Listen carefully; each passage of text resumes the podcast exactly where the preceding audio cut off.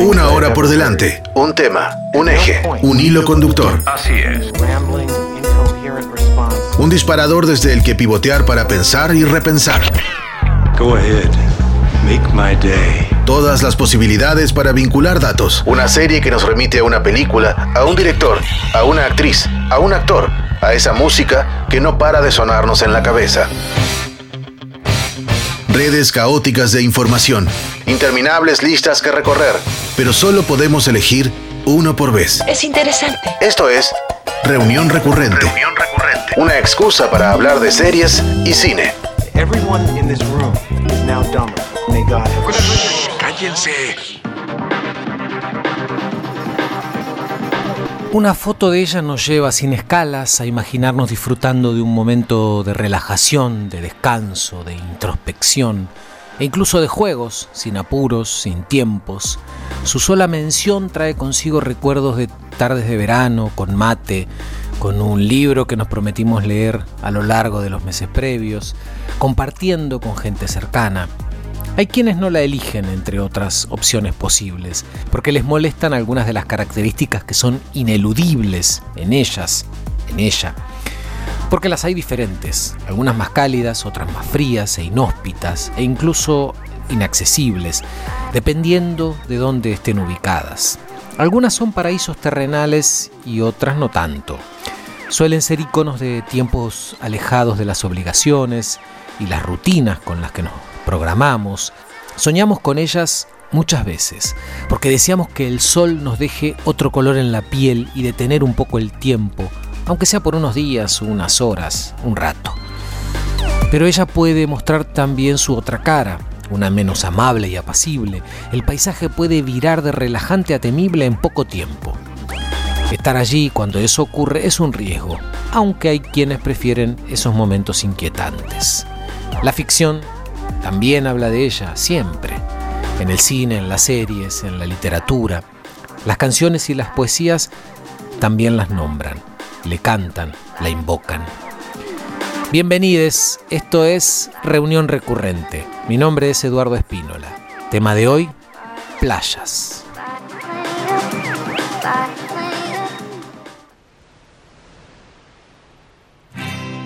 Ella juega con medallas, velas y libros sin tapa.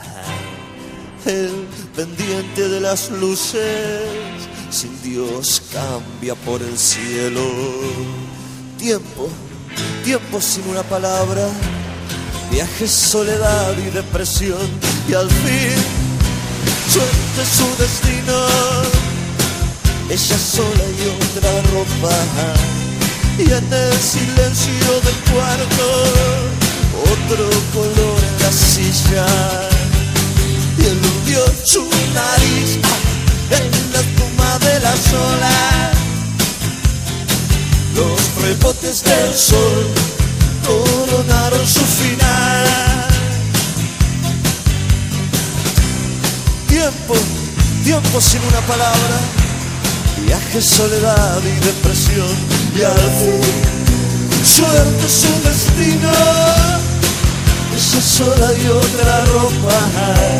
Y en el silencio del cuarto otro color en la silla. Y eludió su nariz en la espuma de la sola. Los rebotes del sol coronaron su final. Hundió su cabeza en la tumba de la sola. Los rebotes del sol coronaron su final. Lejos en una isla marrón, sin espejos y sin brújula. Casas oscuras por las luces cambia el cielo. El hundió su cabeza la tumba de la sola. Los rebotes del sol coronaron su final. Él hundió su nariz en la tumba de la sola. rebotes del sol coronaron su final. Lejos, en una isla marrón, sin espejos y sin brújula, plazas oscuras por las luces cambian el cielo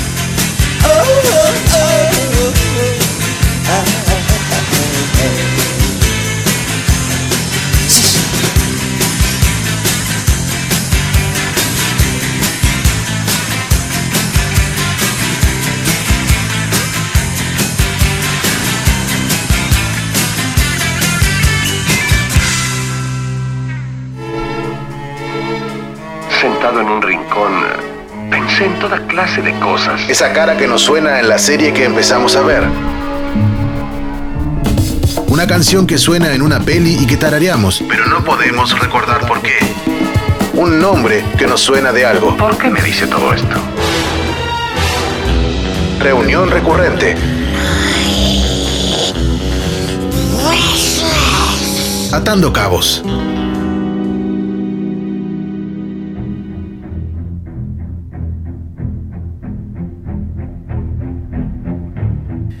En 1975 se estrenó en los Estados Unidos y fue un éxito en todo el mundo, una película que llevaría a mirar las playas de otra manera.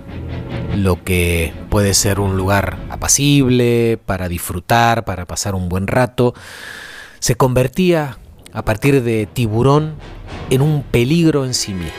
Jaws en, en inglés, en español también se conoció como fauces o mandíbulas, esta película de terror, de suspenso, de aventuras, dirigida por el hombre éxito Steven Spielberg, muy joven por cierto, estaba basada en la novela del mismo nombre, Tiburón, en inglés, de Peter Benchley. Es la historia de un tiburón, un enorme tiburón blanco que ataca a bañistas en las playas de Amity Island, un, un pequeño pueblo de costa que vive del turismo y que ve amenazada su, su, vida y uno de sus principales ingresos a partir de la aparición de este temible animal en el mar, con escenas inolvidables como la escena inicial de esa chica que se baña por la noche en el mar y otras que nos generan mucho escalofrío y mucho miedo, Tiburón se convirtió en un éxito sin precedentes, tuvo varias secuelas, innecesarias algunas tal vez. Roy Schneider, que era un actor muy exitoso y solicitado en esos años, se puso al hombro al personaje del policía Martin Brody, aparece también Richard Dreyfuss, muy joven, actuando en esta, en esta película, cuya filmación no fue nada fácil,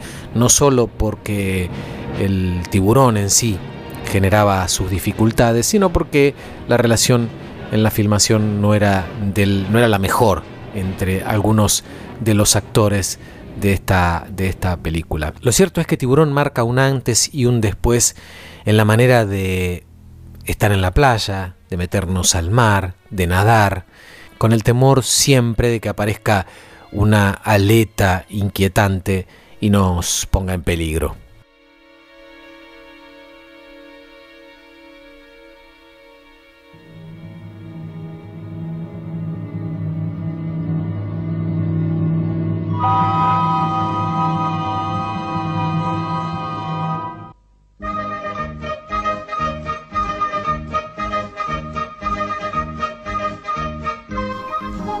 1981 se estrenaba en España, en televisión española, Verano Azul, una serie producida y dirigida por Antonio Mercero, toda una institución en el mundo audiovisual español. Esta serie fue rodada durante 16 meses, es una serie que resultó muy costosa, muy complicada de hacer, pero que nos muestra una playa bastante diferente a la de Tiburón.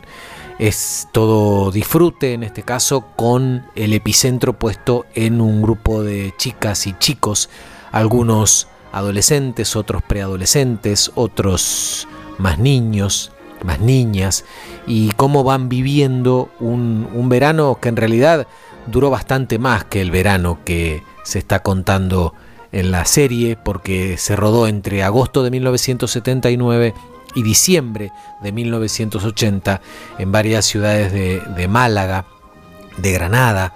Se emitió por primera vez el 11 de octubre de 1981 en televisión española, en la primera cadena de Radio Televisión Española y estuvo al aire hasta febrero de 1982. Sus personajes se volvieron emblemáticos, conocidos, reconocibles, fuera también de España, aquí en Argentina se la vio y mucho. Recordamos todavía al adorable Chanquete que tenía su barca ahí en, la playa y todas las aventuras y desventuras de quienes formaban parte de esta pandilla de Verano Azul. Incluso la música también se convirtió en todo un emblema de esta serie. Por ejemplo, No nos moverán o Amor de Verano del dúo dinámico. Esta serie siempre nos recordará a esas disfrutadas playas de los 80, en España en este caso.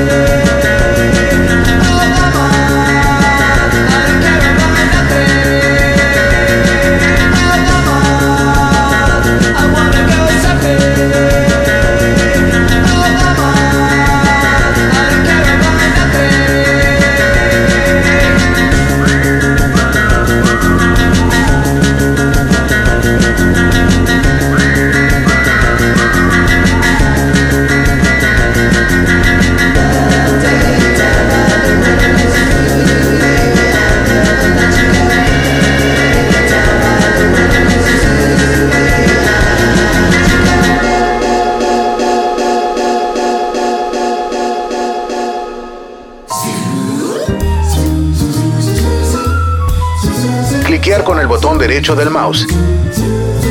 Repasar la lista de opciones. Elegir una después de dudar un rato. volver a cliquear y así hasta el infinito. Reunión recurrente. Tenemos un final feliz. Solo un recorte posible.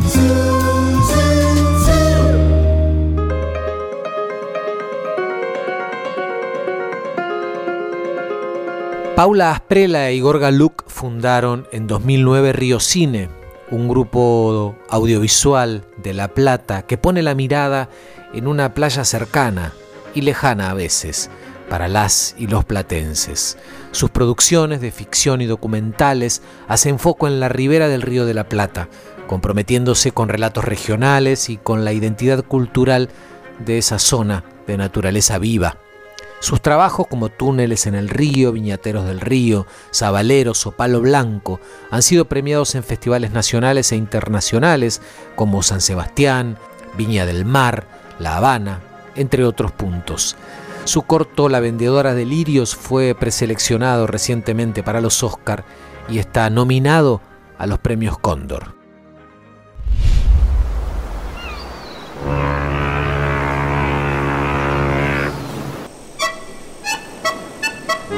Nosotros decimos que empezamos a filmar historias regionales o relatos propios, como alejándonos de las historias de afuera que siempre veíamos o escuchábamos o, producíamos y empezar a escuchar nuestras propias historias. Y de ahí surge acercarnos, bueno, Igor de Berizo, yo de La Plata, pero que en mi infancia estuve mucho en, la costa del río, en la playa. De ahí surgió como acercarnos a esa zona que no teníamos, no teníamos vista, que no teníamos, que no conocíamos tampoco en relatos, en relatos audiovisuales. Hay que decir también que en esa época, ¿no? 2008, 2009, se filmaba bastante poco en la ciudad, ¿no? Era como muy difícil. Estábamos también en la transición entre el fílmico, que era casi imposible en La Plata, eh, la transición hacia lo digital también, ¿no? De repente podríamos grabar, entre comillas, sin tantos costos, ¿no? De revelados, de negativos. También es un momento de eh, cine argentino, digamos, de aquella época era un cine netamente porteño. Las historias eran en Buenos Aires, en departamentos.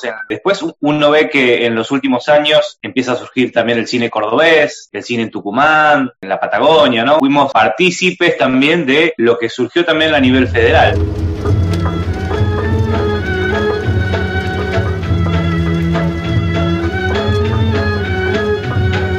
tuvo que ver con esa tendencia, ¿no? Con narrar lo propio, contar lo, lo, de uno y hacerlo, bueno, con los recursos que se tenía en aquel momento.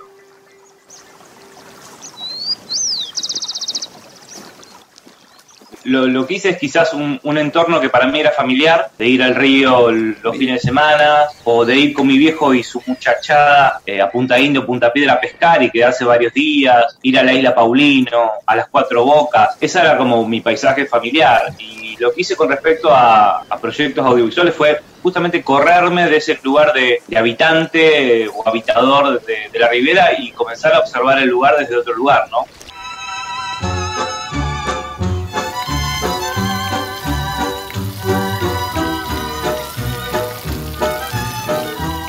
Creo que arrancamos con ficción, ¿no? Y después nos fuimos como acercando al documental. Y después, hoy podemos decir que hay como un mix a veces entre las últimas ficciones, como La vendedora de lirios, eh, en donde tiene mucho de, estética documental, ¿no? De hecho, la ficción nos llevó al documental. Cuando eh, estuvimos haciendo túneles en el río, eh, los barcos se encallan y conocemos mucha gente de la zona, lugareños o diferentes personajes que, nos contaban alguna historia o nos decían, bueno, acá también pasó esto, o podrían filmar esto, ¿no? Cosas que habíamos vivido, que se habían vivido en la zona hace muchos años y todavía quedaban, ¿no? Como retazos, eh, como por ejemplo lo del vino de la costa, ¿no? Y que se estaba como en ese momento que filmamos el documental de viñateros, construyendo eh, y creando una cooperativa del vino de la costa, ¿no? Un vino que había sido furor, que se hacían un millón de litros de vino y que, bueno, se estaba recuperando.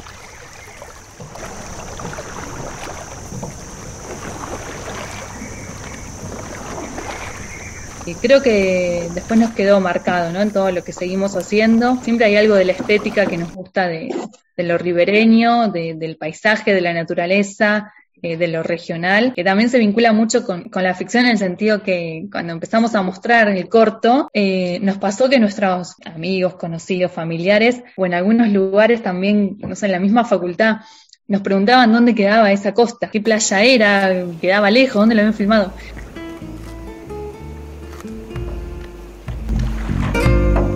Era como que no había, no conocían el río estábamos a dos pasos del río de la Plata, teníamos, tenemos una costa y unos montes hermosos, hay montes todavía nativos para recorrer y no se conocía. Yo creo que son un poco los suburbios, fueron siempre lo- los suburbios, eh, los bordes, quizás por la cultura propia de La Plata. Capital de Buenos Aires. Como una, identidad más ciudadana. Creo que no, llegó a la ribera, ¿no? Es decir, en la ribera hay barro, hay pasto, hay mosquitos, es decir, no es un ambiente para cualquiera, ¿no? Me parece que, y también creo que a nivel cultural. Es decir, la gente, la gente de los bordes, la gente de la ribera, culturalmente está en las antípodas de lo que es quizás lo platense. Muchos pobladores de la región se sintieron identificados, ¿no? Túneles en el río trata sobre la pesca en Trasmayo, viñateros del río, del propio vino de la costa y el cultivo. Es decir, hay raíces, el viñatero, quizás con su aspecto marginal, desde un punto de vista, si querés, platense, ¿no? Un tipo que está sucio de trabajo, está y quizás hay mucha migración también, sobre todo de, la- de las últimas migraciones eh, provincianas, ¿no? Mucho tucumano, santiagueño, eh, también de países limítrofes como Bolivia, ¿no? Yo soy boliviano. Yo vine de muy joven para acá. Eh, Estoy de acá desde el 85 más o menos en la zona, trabajando así en las cortadas de caña, en la madera. Después empecé con la uva, digamos. Están los pescadores, la pesca de sábalo, están los cañeros, hay mucha producción de caña, la producción de junco, todas actividades que tienen sus vaivenes, ¿no? Con, Mimbre. con las crisis y, y- y con la naturaleza también. Los viñedos, también en algunas, en algunos montes también hemos encontrado algunas tejedoras. El hecho de haber estado muchos años o en, en diferentes etapas de, de las historias de muchos de los personajes, bueno, algunos ya no están y, han quedado a cargo sus hijas, ¿no? De, de los montes, de, de los viñedos, también hay mucha huerta, mucha producción de verdura.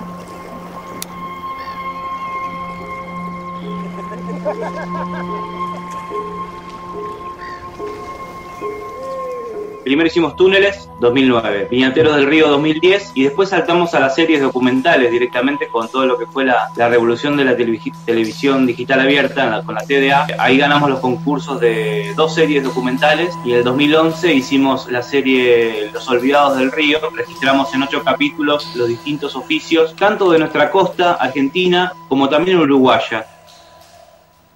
Es muy diferente como está pensado desde la otra orilla la conexión con el río, ¿no? Están las ciudades sobre el río, hay costaneras, hay playas. De este lado, como que en algunas zonas, ejemplo que decíamos, ¿no? Punta Lara, quizás tuvo un poco más de desarrollo, pero por ahí otras zonas no tuvieron un desarrollo hacia el río. y y tiene una cultura de, de comer mucho pescado de río, cosa que a mí me asombró profundamente, ¿no? Eh, creo, por lo menos yo he crecido con, con que el pescado del río no se come, ¿no? Todas las cloacas van al río, digamos, ¿no? Y todo lo que es la industria fabril también.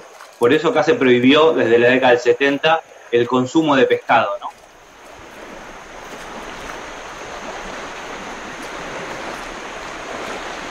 la ribera nos tiene atrapados entre el monte, el yuyo, el junco. Estamos en este momento terminando la postproducción de sonido, ya está la película terminada. Se llama, es un- nuestro primer largometraje documental, se llama Silencio en la Ribera y trata sobre la última crónica que escribió y publicó Haroldo Conti antes de su secuestro y desaparición sobre la isla Paulino de, Berizo.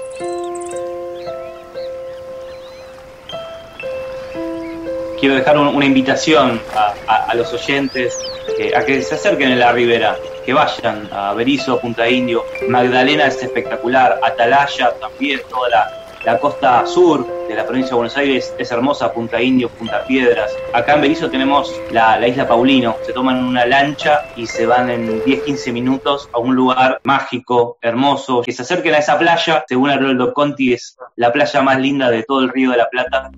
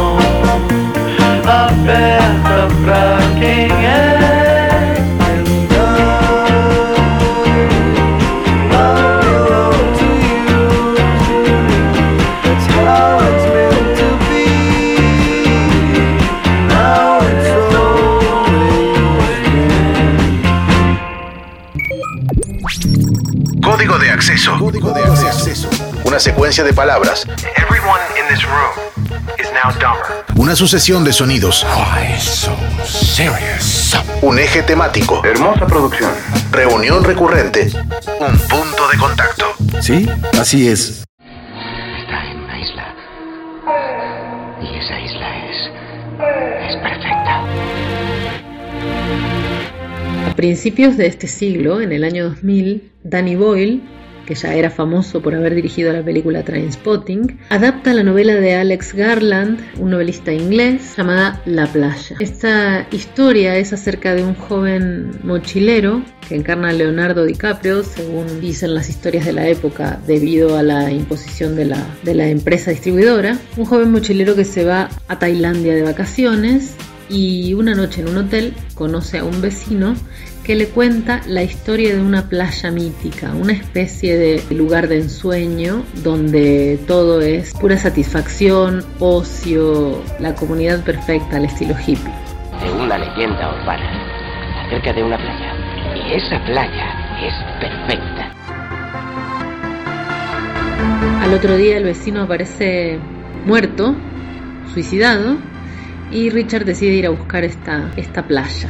El lugar se presenta como el paraíso en la tierra. No es necesario trabajar, uno puede estar todo el día bañándose en una playa justamente paradisíaca, puede retosar con cualquiera de las personas de, que forman parte de la comunidad, puede hacer deporte, fumar marihuana. Parece la comunidad perfecta, hecha únicamente para el goce y el disfrute. Demasiado hermosa, demasiadas sensaciones. Sin embargo, la película muestra cómo en esta comunidad las personas empiezan a endurecer sus, corazones, sus vidas, su solidaridad. La historia va volviéndose más oscura y más perversa. Cuentan las historias que la compañía distribuidora le impuso a DiCaprio, a Danny Boyle, para que sea una película de éxito garantizado. Pero parece ser que al principio la persona que estaba convocada por él era Ewan McGregor. Después de este desencuentro ya no volvieron a trabajar juntos hasta el 2017 cuando Danny Boyle hizo la segunda parte de Trainspotting.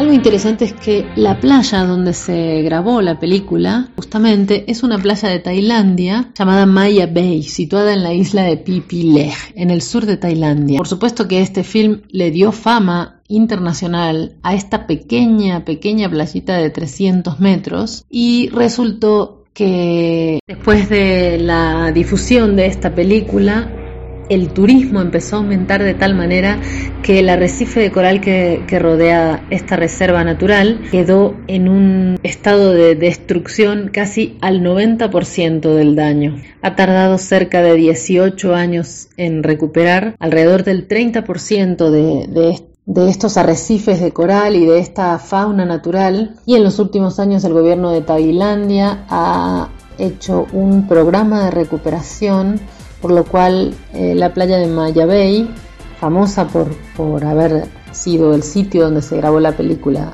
La playa, ya no puede ser visitada abiertamente por, por el turismo. Ahora está altamente regulado y la buena noticia es que está en proceso de recuperación.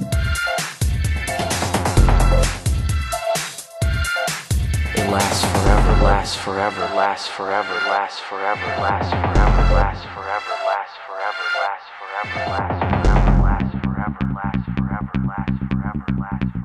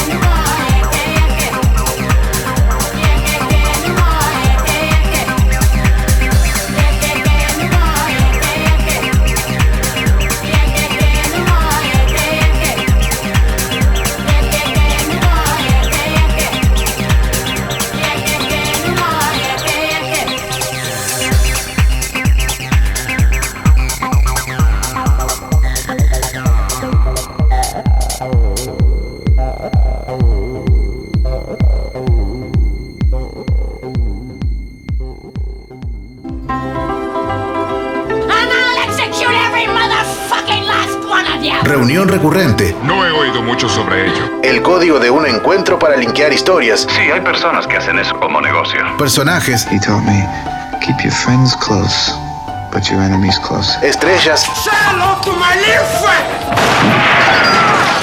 Recuerdos. ¡Artete la puta madre que te parió! Y canciones.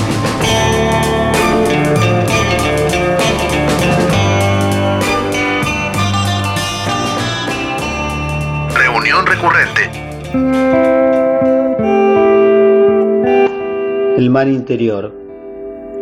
Podemos imaginar el cuerpo como un paisaje en lo profundo de otro paisaje. El mío es un mar, un mar cerrado de dimensiones acotadas, no un océano, sino una masa de agua en movimiento completamente aislada, sin costas ni orillas a la vista y con distintas gamas de azules y verdes, casi tornasolado. No es un lugar solitario, oscuro, es más bien un paisaje elegido, construido hasta en los menores gestos con sus mareas, corrientes, tempestades y naufragios, sin que el silencio asuste, sin que se vuelva frío, sin que se desintegre como casi todo en una burbuja, más bien como una voz que no necesita traducción, una voz que se toma y se escurre en el mismo movimiento, una voz y no tan solo un nombre. Si tuviera que trazar una cartografía, diría que los lugares donde el color se torna intenso, un azul ultramar concentrado, es donde se recrea la lengua. Esas palabras que nos tocaron en suerte se van densas a formar el sustrato y vuelven con la creciente como herencia vital, un habla propia, una alteración tonal, el borrador de ese texto sin rumbos de navegación, sin nada fijo, pero con la fuerza para demoler la ilusión de una realidad con un solo sentido. Entonces siento que llegué al centro de la duda, ahí es donde me muevo, un punto en el paisaje, un cuerpo que habla con su respiración, disperso ya en el pensamiento del agua, intentando otros anclajes para mantenerme a flote y avanzar. Y ya no se trata solo de agua, sino de una voz con su propio eco a cuestas.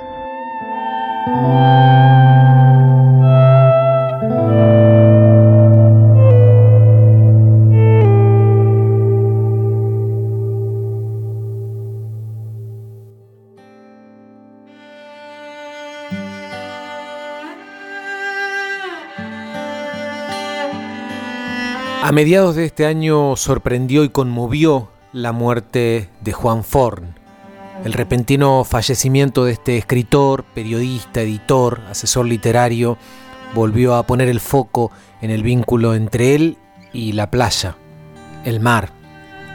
Además de autor de Nadar de Noche y María Domecq, entre otros textos literarios, sus contratapas para página 12 fueron y siguen siendo únicas. Ernesto Mesa lee un fragmento de uno de estos trabajos para el diario. El mar, autorretrato.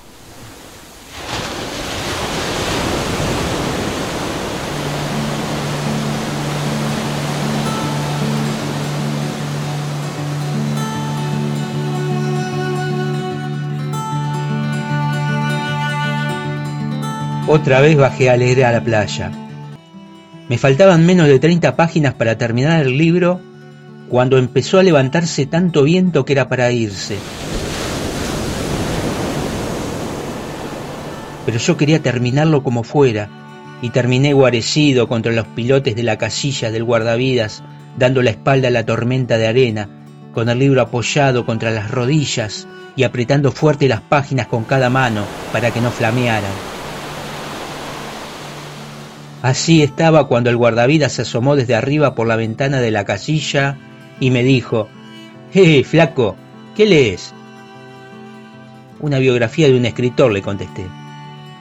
El tipo se quedó mirándome y después comentó, la biografía de un escritor vendría a ser como la historia de una silla, ¿no? El mar tiene esas cosas, los poemas más horribles y las frases más inspiradas, todo depende de la entonación, de la sintonía que uno haga con él. Hay quien dice que el mar te lima.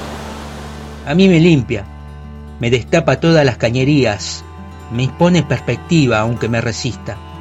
Me termina acomodando siempre si me dejo atravesar y es casi imposible no dejarse atravesar. Cuando viene el invierno, cuando el viento impide bajar a la orilla, y hay que curtir el mar de más lejos, se pone más bravío para cortar la distancia, para que lo sintamos igual que cuando lo curtimos descalzos y en cueros. Llevo ocho años bajando cada día que puedo a caminar por la orilla del mar, o al menos a verlo cuando el viento impide bajar del médano. En los últimos tres, cada semana de las últimas 150, cada contratapa que hice la entendí caminando por la playa o sentado en el médano mirando el mar. ¿Por dónde empezar? ¿Hasta dónde llegar? ¿Cuál es la verdadera historia que estoy contando? ¿De qué habla en el fondo? ¿Qué tengo yo, nosotros, ustedes y yo que ver con ella? ¿Qué dice de nosotros?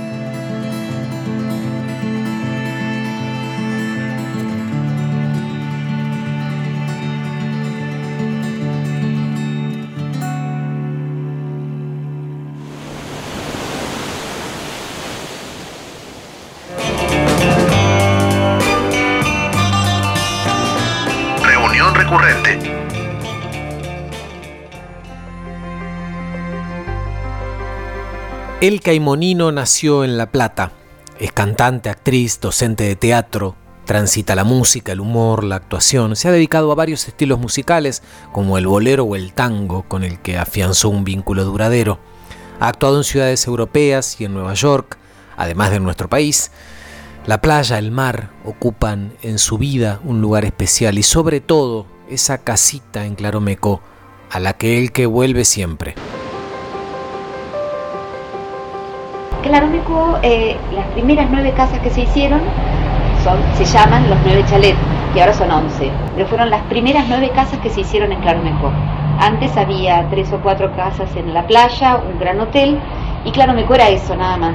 Si vamos más para atrás, era una gran, una chacra, un campo de eh, belloc y de ciertas así hacendados de la zona, y luego de eso se vende, se lotea, y el que lotea ese pueblo es mi abuelo Pedro. Y bueno, más tarde mi, mi abuelo Pedro compra esa casa que es una de las primeras casas que se hicieron. Esta casa es hermosa. se viene abajo, está hecha pelota. Pero más allá de eso, es una casa que, aparte de los años que tiene, ha recibido mucha gente, mucha, mucha gente que ha llevado así mucha buena vibra. Yo todos los veranos trato de llevar mi música y con mi música llevo a mis músicos. La casa tiene como uno, dos, tres, cuatro, cinco, seis, seis cuartos. Siempre están repletos, repletos de sobrines, repletos de amigues, repletos, repletos. Y esa casa, ya te digo, pasó a ser, después de mi abuelo, de mi papá y de mi tía, y luego pasó a ser nuestra. ¿Por qué amo tanto ese lugar? Yo te diría que porque he pasado los mejores años de mi vida, mi infancia y mi adolescencia. Tengo gente muy querida que vive allí en, Tres Arroyos más que todo. Mi abuelo era de, allí, no, era de Tres Arroyos, mi abuelo era de acá de La Plata, pero fue el jefe del registro civil de Tres Arroyos. Me quedó familia allí. Claro, Mecó siempre se aparte de tener la, la, la, maravilla de que el sol sale y entra, sale por el mar, lo que, lo que tiene Claro Mecó es, a pesar de que están construyendo y haciendo casas y casas y casas, antes éramos todos conocidos, eh, no iba nadie en realidad, porque Claro Mecó tiene dos grandes males que yo adoro, que son las aguas vivas, que no las adoro tanto, pero sé que si están las respeto y las dejo que se queden, no entro en el mar, y el viento sur. Cuando hay una sudestada en Claromecó te querés morir porque no podés salir de lo que vuela, porque vuela todo por el aire. Entonces si vos resistís a eso, Claromecó te empieza a querer.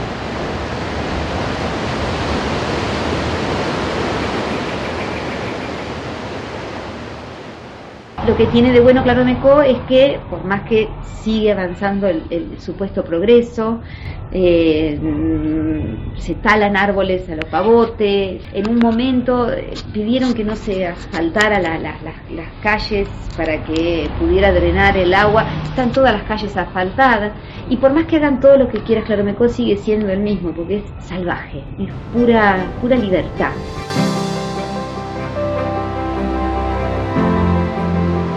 Fui muy libre y recuerdo eh, cada vez que voy esa sensación en el cuerpo, en la mente, es como que me pasa algo que yo me transformo, soy otra persona ahí. Y pase lo que me pase durante el año, yo llego ahí y vuelvo a ese estado de libertad y de paz absoluta. Por eso es que me gusta tanto el lugar y exclusivamente esa casa, ¿no? Vos abrís la, la puerta y tenés como una especie así de veredita, tenés la calle, que es la avenida costanera, y tenés el mar. Entonces no es necesario ni siquiera bajar a la playa. De hecho yo me paso muchas, muchas horas sentada en la puerta de mi casa, me da calor, bajo, nado y vuelvo a mi casa a sentarme ahí en la, en la, en la puerta. Empecé a cantar ahí, empecé a cantar por un panqueque en realidad. yo estaba en, eh, en Claromecó, me acuerdo con Victoria, con Victoria Chalde, eh, una gran amiga que ella vive en Tres Arroyos, y había un concurso en un bar te ganabas un, no, ni siquiera un panqueque, era, ¿cómo se llaman estos? Waffle, un waffle. Sí, pasabas por un concurso de canto. Así que después de la playa, así con las patas llenas de sal y, y un shortcito, nos íbamos y yo cantaba ahí y me ganaba el waffle, obviamente.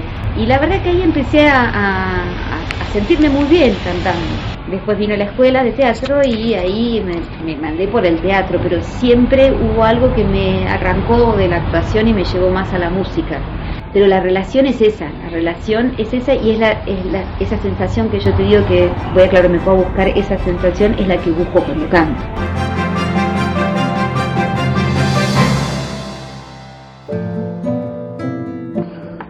Una tumba. Un hombre mira hacia el mar, adoptando el punto de vista de aquellos que tienen tanto derecho a eso como vos. Está en la naturaleza humana pararse en el medio de algo, pero no podés pararte en el medio de esto. El mar no tiene nada para dar excepto una tumba bien cavada. Los abetos se alzan en procesión, cada uno con una pata de pavo verde esmeralda en la punta, reservados como sus contornos, sin decir nada. La represión, sin embargo, no es la característica más obvia del mar. El mar es un coleccionista, rápido en devolver una mirada voraz. Hay otros, además de vos, que llevan esa mirada, cuya expresión ya no es más de protesta. Los peces ya no los investigan porque sus huesos no han perdurado. Hombres que arrojan redes, inconscientes del hecho de estar profanando una tumba, y se alejan remando rápido, las hojas de los remos moviéndose juntas como patas de arañas de agua, como si no existiera algo como la muerte. Los pliegues avanzan entre ellos en forma de falange, hermosos bajo redes de espuma, y se desvanecen sin aliento mientras el mar crepita, entrando y saliendo de las algas. Los pájaros nadan por el aire a toda velocidad, emitiendo silbidos hasta entonces.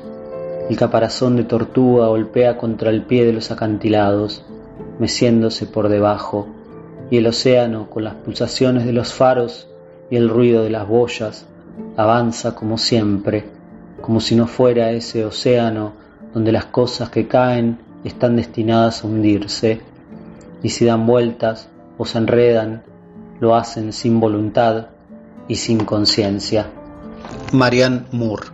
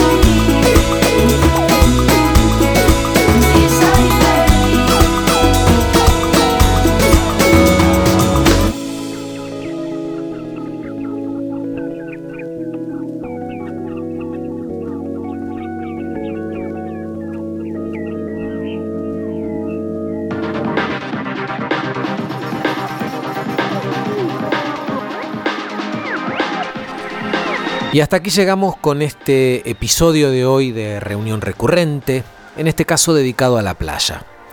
Gracias a Paula Asprela e Igor Galuk de Río Cine por haber participado de este episodio. Queda ahí hecha la invitación para conocer o conocer mejor la ribera, que está muy cerca de La Plata.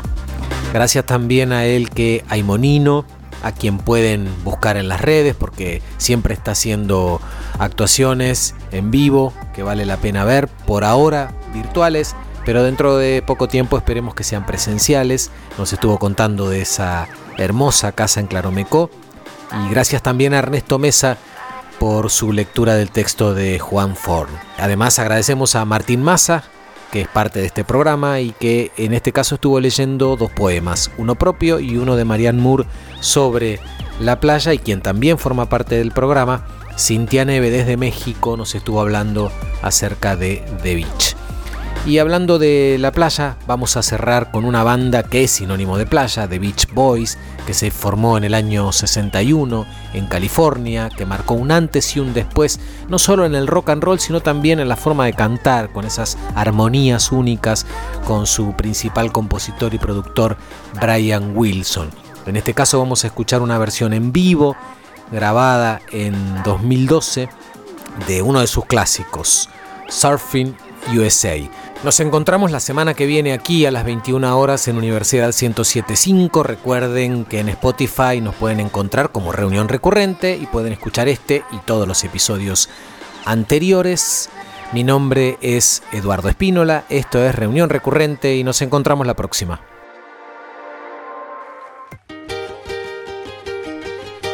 Everybody had an ocean across the USA, then everybody be surfing like California. You see them wearing their baggies, Warachi sandals too, a bushy, bushy blonde hairdo, surfing USA catch surfing at Inside, outside USA. County line. Inside, outside USA. Santa Cruz and Trestle. Inside, outside USA. Australian Arabian. Inside, outside USA. All over Manhattan. Inside, outside USA. And down O'Haney Way. Inside, outside. Everybody's good mm-hmm. surfing. Surfing USA. We'll all be planning out a route take real soon. We're waxing down our surf. We can't wait for June. We'll all be gone for the summer. We're on safari to stay. You tell the teacher we're surfing, surfing USA. At Agrides and Swan, inside, outside Pacific Palisades, inside, outside Capri and Sunset, Redondo Beach, LA, all over La Jolla, Hawaiian Bay. Everybody's going surfing, surfing USA. Everybody's going surfing, surfing USA. Yeah, everybody's going surfing, Surfing USA. Yeah.